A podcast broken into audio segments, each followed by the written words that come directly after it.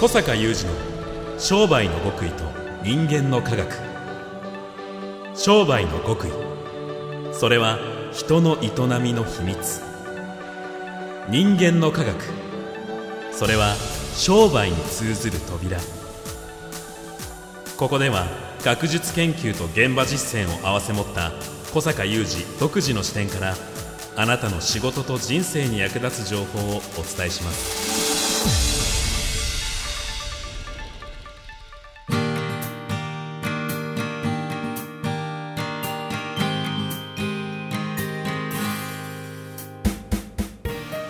こんにちは小坂雄二です。こんにちは三代田悟です。2019年11月21日の番組です。小坂さん。はい。小坂さんのええ。浮気現場を私目撃してしまいまして。何ですかそれは。今日スタジオに私が入ったらですねはいはい。すでに小坂さんが知らない男性と一緒に番組収録をしていて あれ？僕の知らない間にお相手のパーソナリティが変わってると思ったんですけど なんか話してる内容がちょっとこっちとは少し違うのかなと思いました、ああれは？会員さん向けのはい。音声番組です、あそうだわったんですね。ワクワク系マーケティング実践会会員さん専用、なるほど、はい。早とちりしておりました そうそう。大体お相手をお務めいただいてるのも会員さん。そういうことだったんですね。そういうことなんですよ。あなんだ安心。はい。でもちょっとあの聞き耳を立てていると本当に興味深い内容が、えーたくさんありましたので。そうだと思うわね。はい。よろしければぜひそちらの方のお話を今回少ししていただいてもよろしいでしょうか。はいわかりました。はい。よろしくお願いします。各地で開催中のワクワク系マーケティング実践会説明会次の開催は12月13日金曜日が大阪。2020年1月31日金曜日が名古屋開催となっております。詳細お申し込みは小坂さんのホームページ小坂雄二 .com をご覧ください。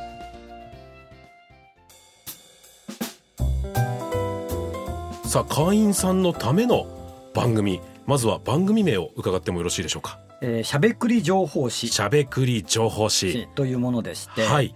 えーこれあのジングルがですね、うん。これ宮田さんに作ってもらったので、はい。宮田さんの声で確か「しゃべくり情報誌」っていうジングルが入るんですけども。もう完全に自分もそっちに介入してるにもかかわらず ひどい言いがかりをつけてたわけですね。まあ、情報誌っていうのは、はい。毎月ワクワク系マーケティング実践会の会員さんに漏れなく届くうん。ものでして、はい。あのどんな中身かというと、えー大きくは2つに分かれていて、うん。一つはまあ私が毎月皆さんにこう今こういうこと大事だよとかはい。今こういうことが起こってるよとか、うん。今こういうことに気をつけてこういうことを行動しておいた方がいいよとか、うんそういうまあ行動指針みたいなねうん。ことをお話ししているっていうのが一つ大きなくくりとしてあってはい。でもう一つはもう圧倒的にえー20年近く続くうちの会の特色ですけど、うん。会員さんから送られてきた事例のレポートですね。はい。これを3つの角度からに分けてコーナーを3つに分けて解説しているという、まあそこで情報誌という名前になっていて、はい。まあ、ちょうど今収録してたので今水戸さんの目の前にお。会員さんの事例レポートなるものの資料編がこうあるわけなんですすごいですね。ちょっとこれ皆さんに、まあ、ももちろんお見せできるものでもないとは思うんですけれども、あのものすごい書き込まれたかなり詳細に事例が書き込まれた紙が束になって束になって。今小坂さんの目の前に置かれています。大体迷子ですね40ページから50ページぐらい。ですから1年間でその12分くるという。すごい。これそういう書き込まれてるでしょ。もう断片的に小坂さんから伺う事例だけでも、うん。あれだけ面白いのにここまで詳細にそうなんですよ。しかもいろんな角度でと、そうこれ写真入りね。お本当だでこれはもうあの各会員さんたちがはい。自分がうん。仮説を立てて実践したものうん。というのをこういうふうに詳細に気象転結とかうん。あるいは PDCA でうん。えーエントリーしてくれるんですね。こうやって送ってくれるんですね。うん。でそれを今度は会員他の会員さんたちがこう手元に届くでしょう。うんでこれを見てあなるほどこういう仮説でこうかみたいな。うんうんでそうするとこういう結果を生み出せるのかっていうことではい今度は自分の現場に落とし込んでみて、うんうんまあ、うちの会でよく使う言葉ですけどマネブですね。うんマネブして自分のところでもやってみて、まあ、自分のものにしていくっていうはいことなんですよ。でこれはまあうちの会のものすごい特色ですけど、うんあのー長年こういう仕組みを築き上げて育ててきたおかげで今月に100件から120件ぐらいこのレポートが届くんですよ。はいはいはい。でそれとはまた別うにん。いくつかやっている講座もうん。みんな実践してレポート出してきますから、はい。あのそれが今各地で何箇所もやったり、うん。あのいいろんな企業さんでもやってるのでもう多い月にはね400とか500とかこれが届くわけです。へでこれが財産ですね。ーなるほど。もうこの中にはその一個一個ねうん。そのこの一個一個は一つの会社一人の方が一生懸命考えて場合によっては試行錯誤を繰り返した内容なんかが出てますから、うん。もうこの一つが実は自分も経験しようと思ったら時間も必要だし確かに。場合によってはお金も投資しなきゃいけないし、みたいなことがこの一つ一つの数ページに詰まってるわけですよ。うんこれはね大きいですよね。はい、でそれがもうもちろん素晴らしい財産だというのも分かるんですけれどもでそうやって会員さんにとっては事例に触れる機会というのはこうやって非常に多いわけじゃないですか。そうそうで小坂さんもあえてまたしゃべくり、えー情報誌の、えー中でそのまあ、解説し直す解説し直すというか音声コンテンツで作るというそのこだわりといいますか。それはよくぞ聞いてくれましたって感じですけど、これ今あの熱海太さんの目の前にこの事例集をうん。解説した私と、えーチーフエヴァンジェリスト肥前敏郎さんのですねこう解説本がこうあるでしょ？はい、これまあ16ページぐらいうん。こう解説本があるんですけど、やっぱりねこの解説本ではどちらかというとこう文字にして伝わりやすいようなうん。ところを主に解説してこうニュアンスがちょっと伝えるのが難しいとかはいあのいうものはなかなか乗っけられないね文字だから。うんうんうん。とかしゃべくり情報誌っていうのはこうやってしゃべくってるので、えこうニュアンスとかトーンとかそれからもちろんしゃべりの方がそもそも情報量が多い、えうんうんうん。以前も少しお話しされましたよね、はい。そこは。うん。例えば16ページをざっと読んでいけば本当に何十分かで終わっちゃうと思うんですけども、うんうん。そのしゃべくり情報誌ってのは1時間強ぐらいあるはい。のでやはりこの16ページの私服の中では語りきれないようなうん。ことが特に語りきれないけど貴重な大事なニュアンスとかはい、まあ付帯情報みたいなものをね、うんうん。伴って語られるんですよ。なるほど。でかつ現在はですねこの情報誌の方は特に事例の、えー事例をワクワク系マーケティング実践術っていうメソッドの方から解説するっていうのはチーフエヴァンジェリストの肥前さんがメインで解説してくれているので、はいまあ私の解説はそこではサブなんですね。もう少しこう抽象度の高いところから補足的に解説してるんですけども、はい。しゃべくり情報誌の方は私の解説がメインですから、まあ言ってみればこの紙の情報誌の中では書かれないようなことうん。っていうのもまた解説されると。で加えてはい。これちょうど前回お話ししたようなこととええ。この番組でね重なるんですけどやっぱりこの聞くっていうことにおける情報の取り方うんっていうのはやはり読むのとはまた別種のはい。ものがあるし、うん。あとこれはよくねかしゃべくり情報誌読んでるうちの会員さんたちまあうちの会員さんっていうのはあのクラスが3つあるんですけどもあのベーシックコースとプレミアムコースの方はこのしゃべくり情報誌がついてくるんですね。うんうんうん。でよく車の中で聞いてるとかあの店の準備の時に聞いてるとかなるほどなんか工場の仕込みの時に聞いてるとか、うんこうながら聞きができるでしょこれが音声のまたいいところでね。そうですよねはいやっぱこう資料をちゃんと読むっていう形を取ろうとすると少しなんかこう時間をとか集中力がいりますね。やっぱりかなり必要ですよね。脳にとって、うん読むっていうのはそういうことだから、はい。だけど聞くっていうのは脳にとって全然別種のことなのでやっぱりこの流し聞きができるって非常に大きくてでこれつい先日会員さんたちの会合でもこのしゃべくりのことがすごい話題に出たんですけどあの何度も聞くっていうんですね。はでな何度もある意味流し聞きをしていると都度気づきがあると。だから情報ってそういう性質がありますから、あ。うん。どうしても読むっていうものはこう語られた情報よりも情報量がそもそも少ない上にうんそれをかなり集中してうん。処理してうん。なんぼみたいなとこありますけど、うんこの音声情報のいいとこだよねバーッとこう流し聞きしてる中にもちゃんと入ってて。でその。時その時に気づきがあってですからもう4回も5回も、まあ、ね8回も10回もって方は結構いらっしゃる。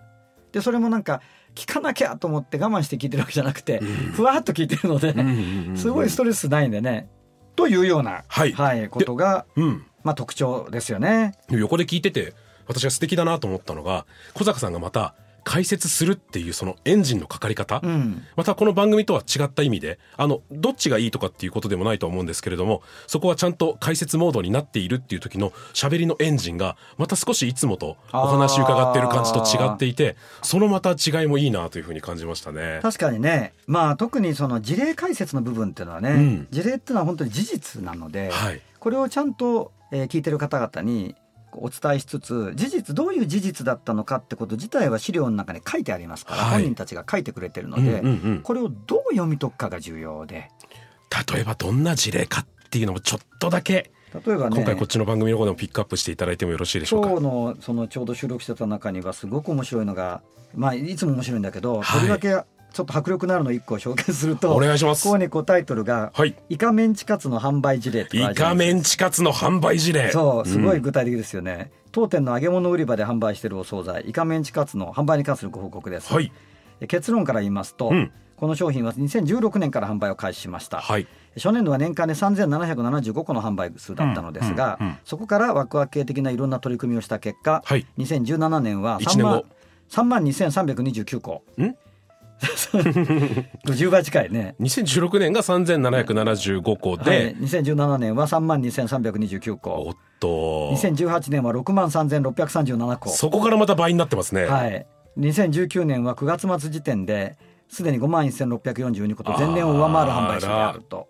おそらく7万個今年はいくっていう。イカメンチカツブームが全国的に爆発的に起きてるって話を聞いてるわけでもないですから、全くないね。やっぱりこれはしかもこれはうん。この店の名物でも何でもなくて、えー、そうなんですね。某大手のはい。冷食企業さんが業務用でおろせ全国に卸している。えー、普通の惣菜なんですよ。はあ。だから普通の惣菜だからしかもここはあの田舎の小さなスーパーなので、うん。普通の惣菜なので普通に売ってると、まあ、それでも今割と人気のワクワク系的な改善っていうのはずっと前からもうやって非常に業績のいい店なので、うんうんうん。ちゃんとお客さんも来ていて、まあ、ゆえに3775個なんですね。はい。でこれはこれでこの立地このスーパーの規模から考えると別にまあ満足。いや正直僕結構売れるんだなって思いましたもん。もう田舎のちっちゃい3000店だからね。個って聞いてはい。3000個ね、はい。1年300そう毎日開けてるわけじゃないから。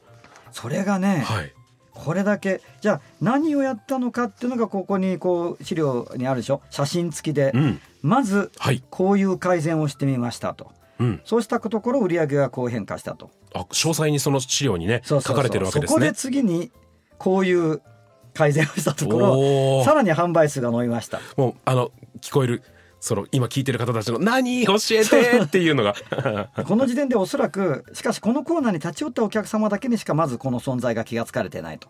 そう思ったので次は来店されたお客様全員にかっこ揚げ物の購入を目的としない場合にも。にもイカメンチカツの存在をお伝えしようと考えて 店頭看板にこのようなものを情報掲示しました。というのがまた写真なんだろうな気になるなそのおかげではい。3万個。3万個。次にというふうにこうあるわけですよ、はい。今度は来店していない人にもこれを伝えるといいんじゃないかと。もうちょっとおかしな話になってきました。今まではその揚げ物別にいらないしとか、うん。イカメンチ目的じゃないしっていうところまで周知させたいっていうのはまあわかるんですけど、うん、来店してない人。うん、来店してない人にもこれを伝えなきゃと、はい。い、うことで時点が枠を持っているあるフリーペーパーの中でこの商品を紹介すると。はあなるほどまたこれでうわー来るわけでね。はあ。だけどそのそんなにメンチカツ食べたいかっていうことなんだけど、そこじゃないんですよ。そこメンチカツを探してたわけじゃないんですよ、うんうん。やっぱ彼の訴求がうまい。と同時にね。あちょっとここは具体的に1個言いましょうか。さらにここで彼が何を改善したか。実はあるそんなある日この揚げ物コーナーに行くんではい。このメンチカツを見てて、うん。じーっと見てるんだけど、うん。何秒か考えてる様子なのに買わないお客様がいたと。なぜなんだとうん。考えた時に、うん。あもしかして、はい。この人のちょ細かい動向で仮説を立てると、うん。こうそこにこうトングでねパックに入れるようにケースがそうに置いてあってああ空のパックがあっててトングで入れるようになってるんだけど、うんうんはい。これめんどくさいんじゃないかとは思い立って、あはいあらかじめパックしたものを作ってみたと。なるほどなるほど。そうしたところまた売り上げ伸びていくんです。想像以上にパック詰めがれて私もびっくり、へえそういうもんなんですね。その年の販売数のうち4分の1がパック詰めでした。あそうなんだ。これはね何を彼が見てるかそこを今度は私は解説するわけ。はいはいはい、はい、例えば、さっきもね小宮さんも「いや聞きたい」とおっしゃったけど、はい、確かに具体的に最初の10倍にした年何をやったのかもものすごい参考になるんだけど、うんうん、実はこの事例から一番読み取会員さんに読み取ってほしいことは、はい、彼がどこを見て改善してるかなんですよ。うん、その結果何をやったかっていうよりもそうそうそうそう,、結果何をやったかっていうのは同じような商品でしか使えないじゃないですか。はい確かに。だけど何を彼は見て改善をしているかって非常に大事で、その象徴的まあ、全部守備一貫してるんだけどその象徴的なのが今のパックに出てくるんですよ。はい、とこれはあ惣菜は揚げ物はパック詰めすると売り上げが伸びるんだなっていう捉え方は間違いなんですね。うんうんうんうんその詰めるのが面倒くさいからそこでお客さんの行動が止まってるんじゃないだろうかという仮説の立て方が極めて合ってるんですよ。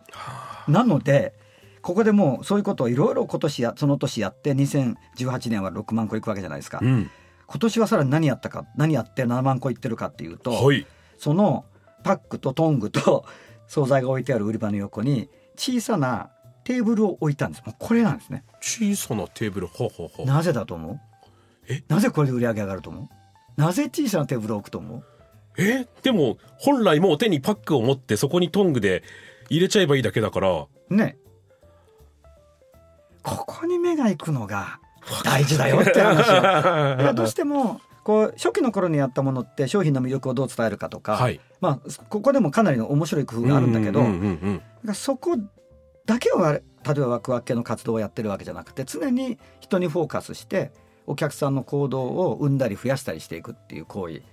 これはやはり買い物かごを持ったままだとパックしない。あなるほど。そうそうそうそうそう超簡単なのにわからないもんですね。わからないんです、うん、で普通はこういうことは見ないんですよ、うん、人にフォーカスしないから、うん、だからこれは典型的な事象なんだよね。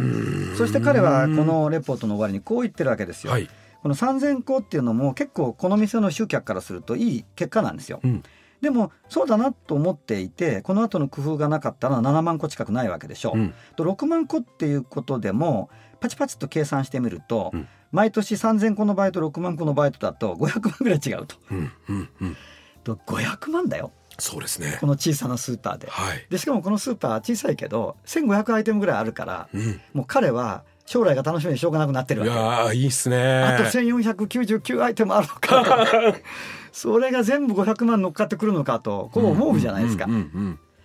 そういうのがねワクワク系なんだよね。ということをこういう事例をいっぱい毎月見てるとね、はい、しかもこういうまあ私が言うと口はぱったいけどこういう解説が重要なんだよね。どうしても目の前の事例の現象面をみんな見るからあこう書けばいいんだなとか、うん、トング置けばいいんだなとか、うん、パックすればいいんだなになっちゃうから、いやそこじゃないよと。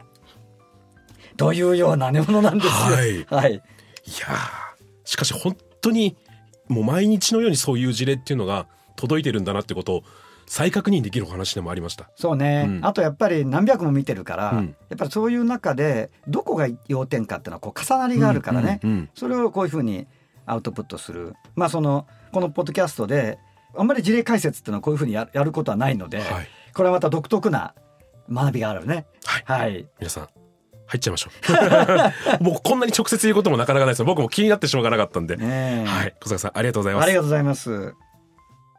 さあ音声プラットフォームヒマラヤで配信されている小坂さんの番組心と行動の科学24のレッスンもうお聞きいただけましたでしょうか？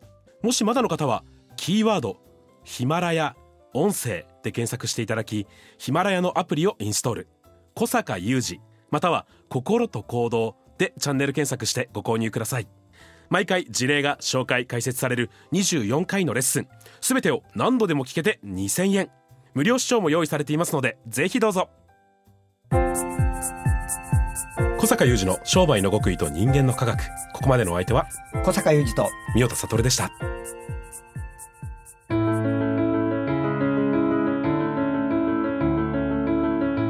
小坂雄二の商売の極意と人間の科学。